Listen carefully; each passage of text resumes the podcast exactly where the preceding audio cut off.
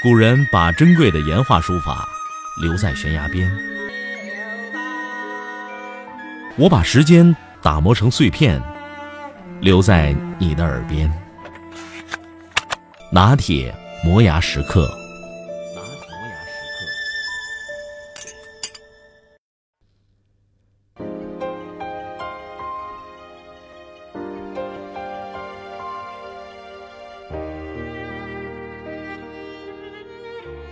男人一生都在市中心的一家五金店工作。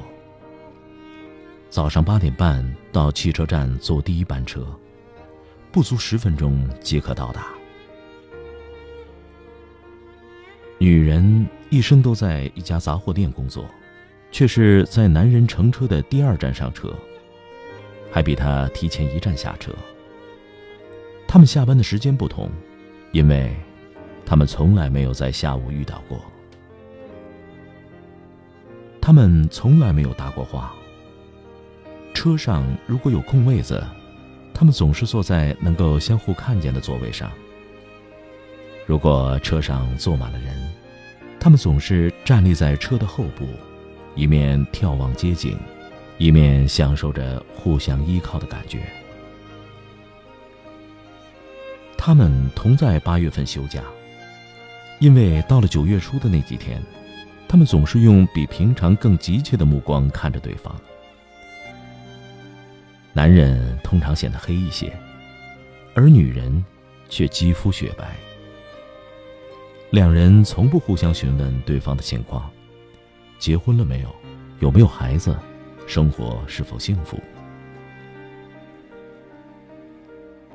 那些年来，他们俩互相传送了大量的只可意会不可言传的信息。比如说，女人习惯于在提包里装一本小说，时常拿出来阅读，或者假装阅读。男人把这理解为心理暗示。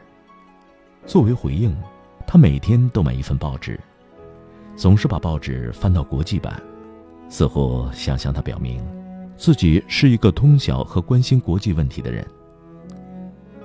如果哪一次女人因故爽了这未约之约，男人便会感到兴味索然，把买来的报纸看也不看就随手扔到一个座位上。有一段时间，女人生病了，男人为此消瘦了好几斤，而且也不注意个人卫生了，以至于引起五金店老板的注意。作为一个与顾客打交道的人，必须每天修面、刮胡须。当女人终于回来之后，两个人如同起死回生一般。女人因为做了一次生死攸关的肠道手术，无法抱怨这失约之痛，而男人也经历了一场忧心如焚的相思病。不过见面几天以后。他们俩都恢复了原先的体重，并且开始像先前一样修饰打扮。就在那段时间，男人升任五金店主管，他立即买了一个笔记本，于是每天他尽可能坐在离女人最近的位置，打开笔记本，用圆珠笔在上面勾勾画画，显出他有许多事情要做。此外，男人还打起了领带，这迫使一向衣着整齐的女人更加注意衣服上的装饰物了。那时候，他们都不年轻了，但女人开始戴起了大耳坠此举撩得男人欲火中烧。这种激情，没有因为岁月的流逝而稍减。反而因为沉默和相互间的缺乏了解而与日俱增。他们就这样度过了春夏秋冬。下雨的时候，风雨击打着公共汽车的玻璃窗，模糊了窗外的街景。于是，他们便把公共汽车想象成他俩的家。男人在想象中把公共汽车划分为厨房、卧室和卫生间。男人憧憬着这样一种幸福生活，他们居住在公共汽车上，汽车在城里不停地绕着圈子行驶，雨水和迷雾则保护着他们不被车外的人看见。这里没有圣诞节，没有夏天，没有周末，雨一直下着，他们俩永远在车上旅行，既不说话，也互不了解，只是紧紧的拥抱在一起。他们就这样对望着变老。岁数越大，爱得越深，爱得越深，越无法互相接近。有一天，别人告诉男人，他该退休了，他却置之不理。然而，人家已经为他办好了各项手续，并请求他不要再来五金店了。一段时间之内，男人仍按照往常的时间出来坐公共汽车，一直到他无法向老婆解释这种奇怪的出行为止。终于在几个月后，女人也退休了，公共汽车已经不再是他的家了。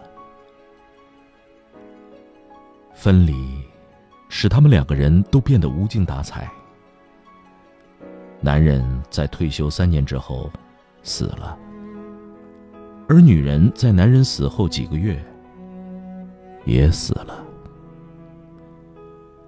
恰巧，他们被埋在相邻的两个墓穴之中，在那里，他们一定会感觉到挨得很近。他们梦想着天堂是一辆没有停靠站的公共汽车。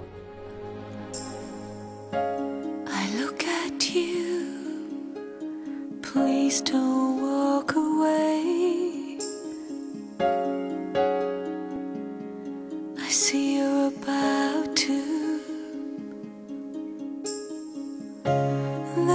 just some.